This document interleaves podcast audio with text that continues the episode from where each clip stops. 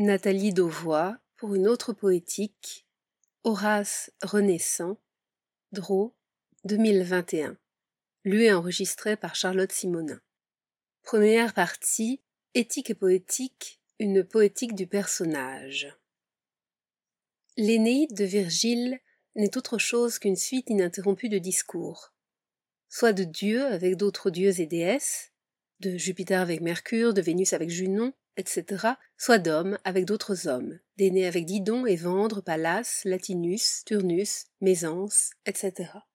Si les deux poétiques d'Aristote et d'Horace font une large place à la dramaturgie et au théâtre, la poétique d'Aristote est principalement une poétique du mythos, de la fable, de l'intrigue dramatique, de la mimésis des actions.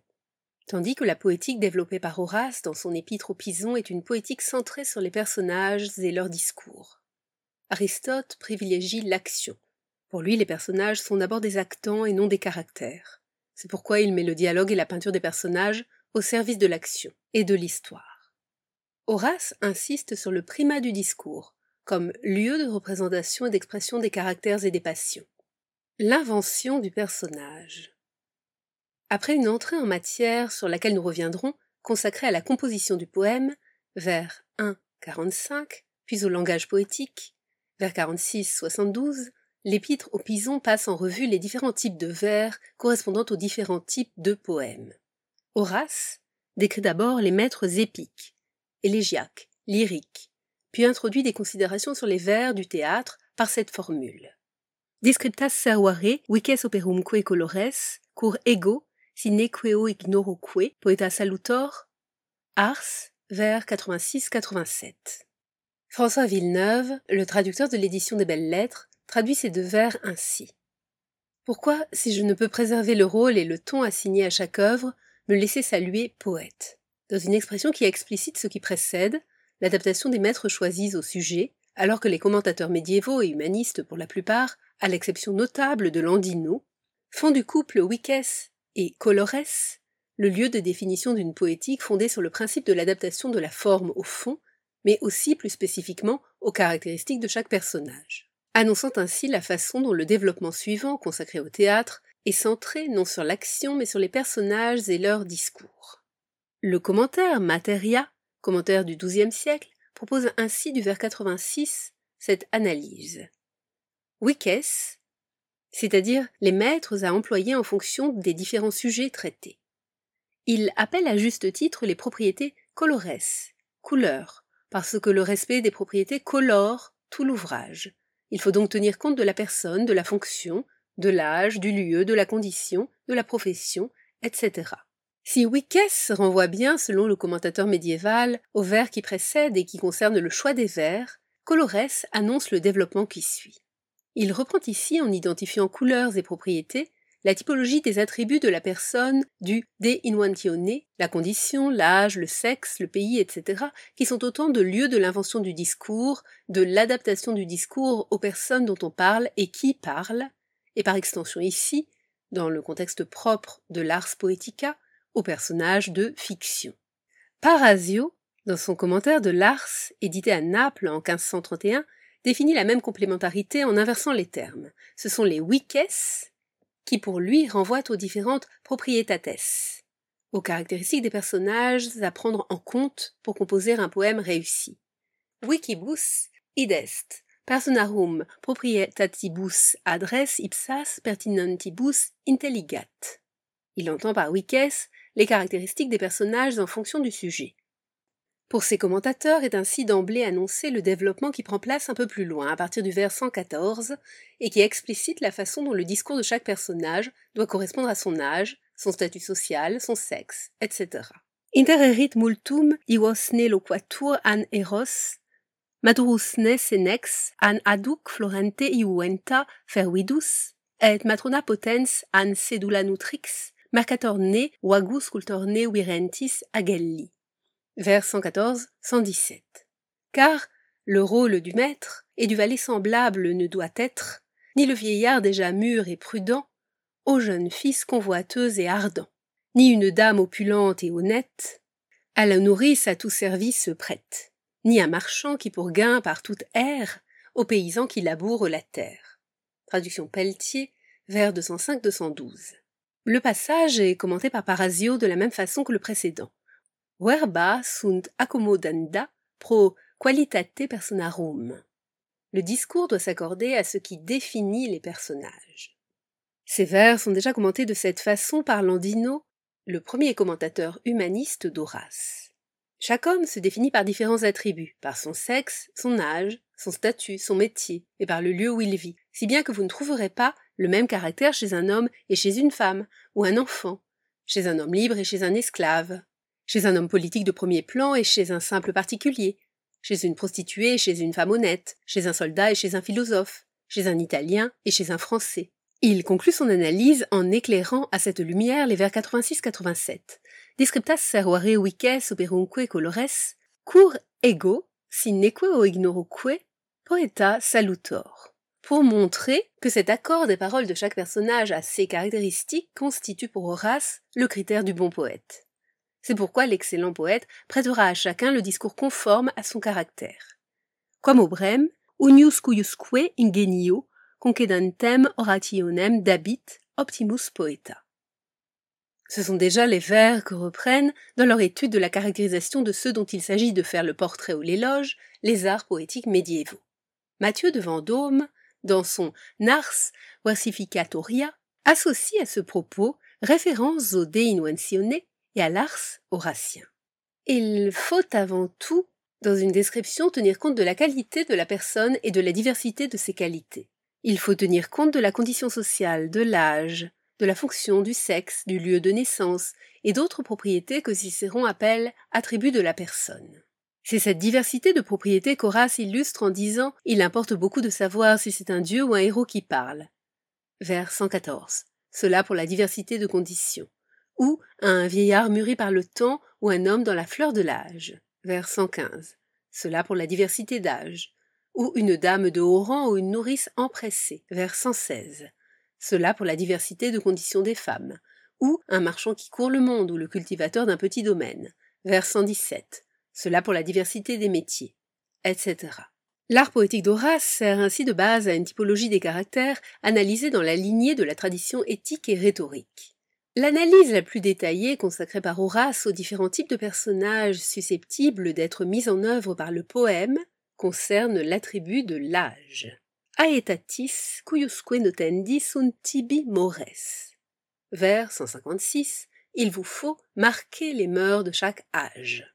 Formule que suit une série de portraits du jeune homme, vers 161-165, de l'homme mûr, vers 166-168, du vieillard, vers 169-174, que l'on retrouve très largement cités dans les florilèges et les recueils de lieux communs comme portraits éthiques de chaque âge. Ils sont glosés comme autant de modèles de rôles de la comédie, comme le soulignent les commentateurs, citant Plaute ou Terence, mais aussi de l'épopée. Le jeune Ascagne est souvent invoqué par les commentateurs pour le premier portrait. Horace conclut en définissant ce critère de l'âge comme primordial dans l'invention du personnage. Semper inadjunctis aevoque morabitur aptis. Vers 178. Toujours, aurons égard au personnage, qui est duisant et propre à chacun âge.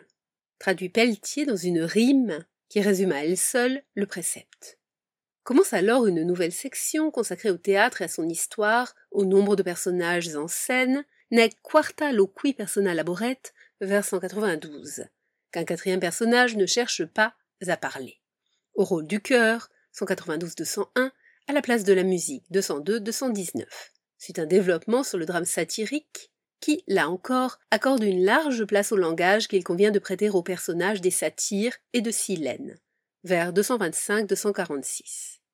Avant une dernière partie où domine un point de vue critique, à propos du rapport aux anciens, du débat sur l'art et de la nature et de la nécessité du travail poétique, sur le bon et le mauvais poète. Or Horace y fait à nouveau de l'aptitude à prêter à chaque personnage le langage qui lui convient, le critère du bon poète. Si le recte sapere Sapiens hautaine, traduit Pelletier, est le principe et le fondement du bien écrire, scribendi recte sapere est, et principium et fons, vers 309. Ce savoir socratique, de nature éthique, a pour fin, objet et critère l'art de la création de personnages.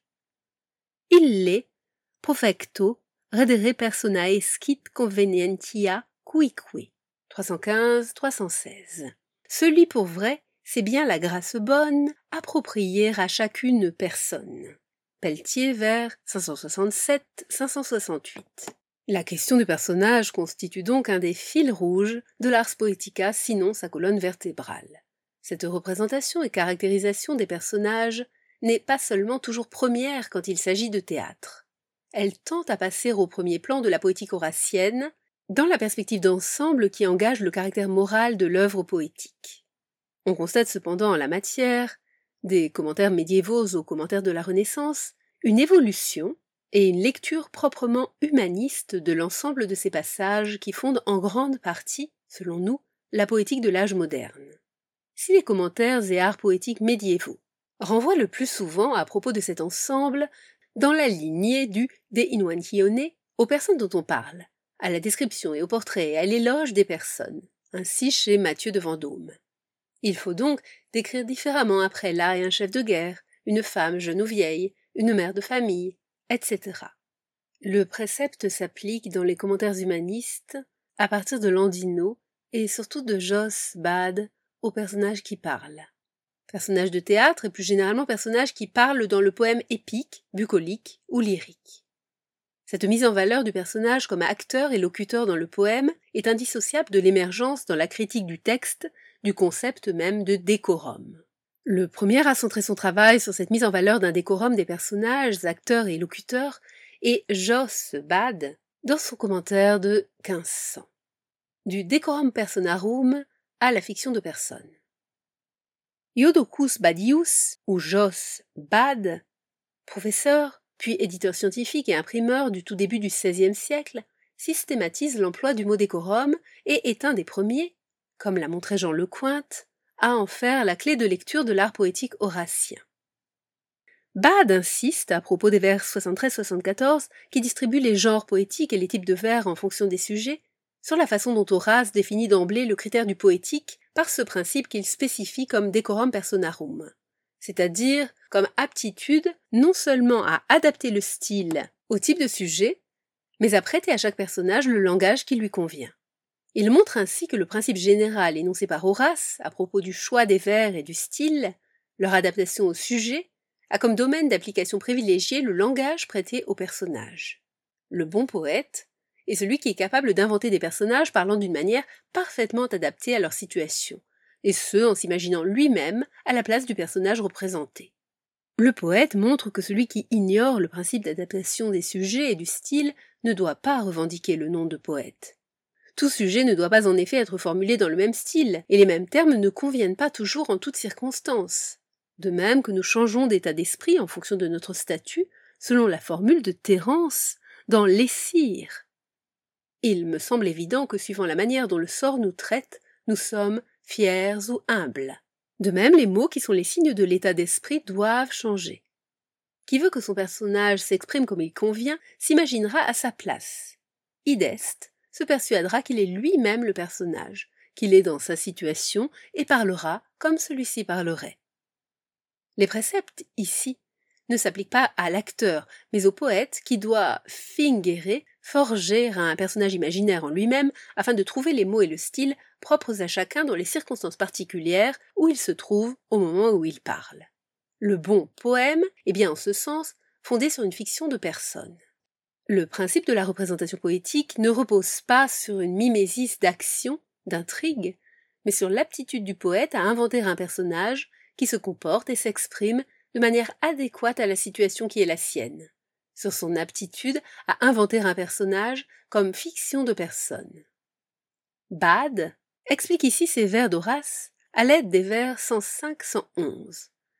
Mala si mandata loqueris, etc., si vous dites mal le rôle qui vous revient, que les commentateurs antiques déjà commentaient en ce sens, ainsi du pseudo-acron, mais sans employer le mot décorum, ni insister de manière aussi explicite sur le lien de la fiction de personne au discours. Vers 105, non solum ad personarum dignitatem, sed etiam ad conditionem aetatem que aptenda sunt verba, et uniquique personae quod proprium, des bêtes serwari. Il faut adapter le langage non seulement au rang des personnages, mais à leurs conditions, à leur âge, et tenir compte, pour chaque personnage, de ce qui le caractérise en propre.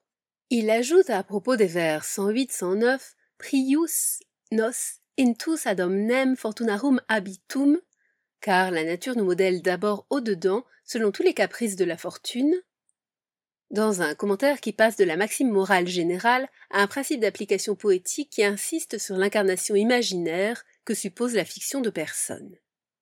Format enim natura sensus est, poeta debet formare intra se personam aptam, is rebus. La nature nous modèle d'abord au-dedans.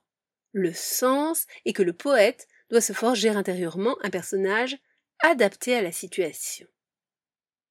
Cette conception du décorum personarum fonde et éclaire la conception même de la tragédie à la Renaissance, qui n'est pas mise en scène d'une action, d'une intrigue, mais de la réaction de personnages à une situation.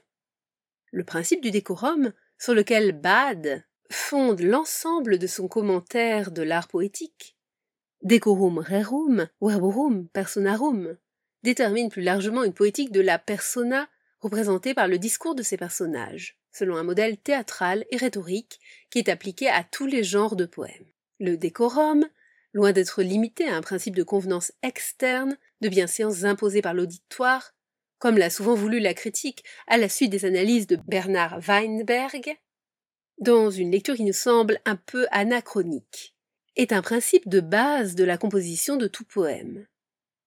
Principe de variété, d'adaptation de chacune des voix aux circonstances particulières dans lesquelles chaque discours est prononcé par un personnage, doté lui-même de caractéristiques spécifiques. Loin d'offrir une typologie figée et systématique, comme la liste des propriétates issus du De Inuantione pouvait le laisser penser, le principe de décorum est en effet un principe de variabilité, d'adaptation, modulable à des circonstances variées et changeantes. Horace l'affirme d'emblée à propos des discours tenus par des personnages de comédie ou de tragédie. Il n'introduit cette catégorie que pour la nuancer. Vers 93, Interdum tamen. Un personnage de comédie peut, dans certaines circonstances, atteindre à la dignité de propos d'un personnage tragique, ainsi du père chez Terence. Bad commente en ces termes le passage qui porte sur l'accord du discours à la situation du personnage et en fait précisément un principe, non mécanique, d'adaptation qui varie en fonction des circonstances? Sidicantis erunt fortunis absonadicta, si les paroles ne s'accordent pas au statut de celui qui parle. Parce que le décorum est ce qu'il faut en premier lieu observer, il montre de quelle manière le faire. Un roi ne tiendra pas toujours des propos royaux, ni un esclave des propos serviles. La suite du développement est précisément consacrée au portrait des personnages selon leur âge. 115, point que reprend Horace ensuite au vers 176-178, comme le souligne Bade. Puis selon leur métier, selon leur sexe, vers 116-118, et selon la situation dans laquelle la fiction les place, vers 120 et suivant. Chaque adjectif, accolé au personnage mythique cité, introduit une nuance, une précision, qui complexifie et fait varier la grille des emplois du guerrier, de la reine, etc., en fonction d'autres critères. Ici celui de l'héritage de la tradition épique ou tragique. Achille sera infatigable, impiger, colérique, iracundus, inflexible, inexorabilis, rude, acer, etc. Vers 121. Médée cruelle, férox, ino plaintive, flebilis, etc. Vers 123.